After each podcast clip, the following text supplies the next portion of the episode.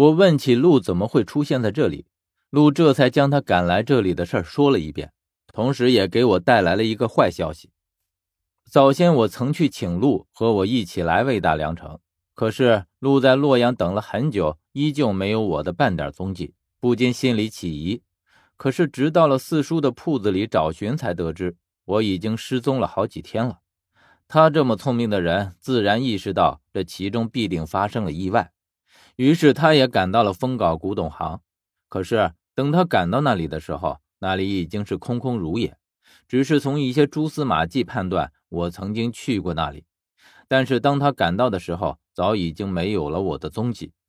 于是路当机立断，就往开封赶来，因为他说凭他的判断，我一定会在开封，并且一定会到魏大梁城来。至于为什么，陆只说是他的直觉，而事实证明他的直觉是对的。他果真在这里找到了我。当我听到他去了丰皋古董行的时候，我不免要问起他见过小峰没有。可是他摇摇头说那里根本就没有半个人的踪影。而当时他又着急着我的安危，自然也来不及一处处仔细去查找。于是究竟小峰还在不在那里，他也不得而知。而且他说他在洛阳没有见过小峰，但是这并不能说明小峰就不在洛阳，因为他与小峰互不相识，这件事上是说不准的。而他带来的坏消息，并不是小峰消失不见了，而是四叔。陆说他到四叔的铺子里去的时候，店里的掌事告诉他四叔失踪了，在郊外的义庄失踪了。而为什么掌事会将这么紧要的信息告诉他？完全是因为他说他是我的朋友，而且着急找我，所以长事才会让陆给我托一个口信。如果见到我，就让他告诉我四叔失踪了，就在郊外的义庄。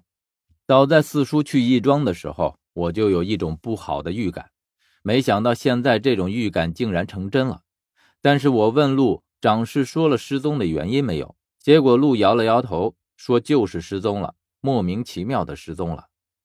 我基本上已经能够理解路所说的意思，这种失踪不是人为的，而是有更匪夷所思的原因。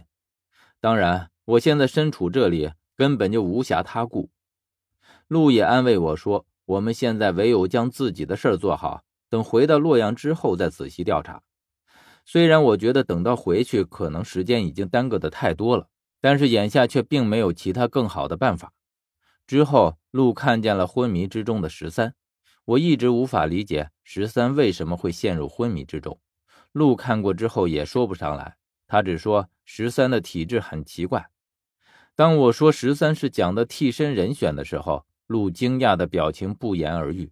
他说：“可在他身上，我根本感受不到半点蒋的气息。”我说：“他只是替身的人选罢了，又不是蒋。”陆却否定道：“既然是替身的人选。”蒋就会在他身上做下特有的标记，按理说他就应该沾染上蒋的气息。我听陆这样说，微微有些蹙起了眉头，然后问他道：“那你在我身上能感受到什么人的气息？”薛的，没有了。还有他，就没有了。陆摇摇头说：“你认为还会有谁？我没有说到。”呃，实不相瞒。我也是蒋的替身人选之一。这一次，我再度看到了陆的惊讶，而且这次他几乎是久久没有回过神来。等他回过神来的时候，又说道：“蒋一定是疯了，一定是疯了，这样大胆的事都做得出来。”也就是说，鹿无论是在十三身上，还是在我身上，都无法感受到蒋的气息。可是为什么刚刚黄就可以？按理说，从能力上来讲，黄要比鹿弱上许多，可是为什么黄能够感受到，而鹿感受不到呢？可很显然，鹿还在讲选我做替身这件事上没有回过神来。他说道：“蒋实在是太过于放肆，这样的事都敢做，还有什么事他做不出来的？”我说：“蒋功于心计，被他算计也是理所当然的事情，是我自己不小心而已。”鹿却不认同我的这个解释。我一直知道蒋的野心不小，想不到竟然打这样的如意算盘。他即便再工于心计，有些东西也是不能碰的。规矩就是规矩，没有人可以不遵守。这件事儿薛知道了没有？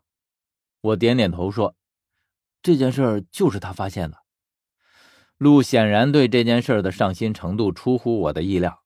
那他说了什么？他只是说帮我找到化解的方法，就没了，没了呀。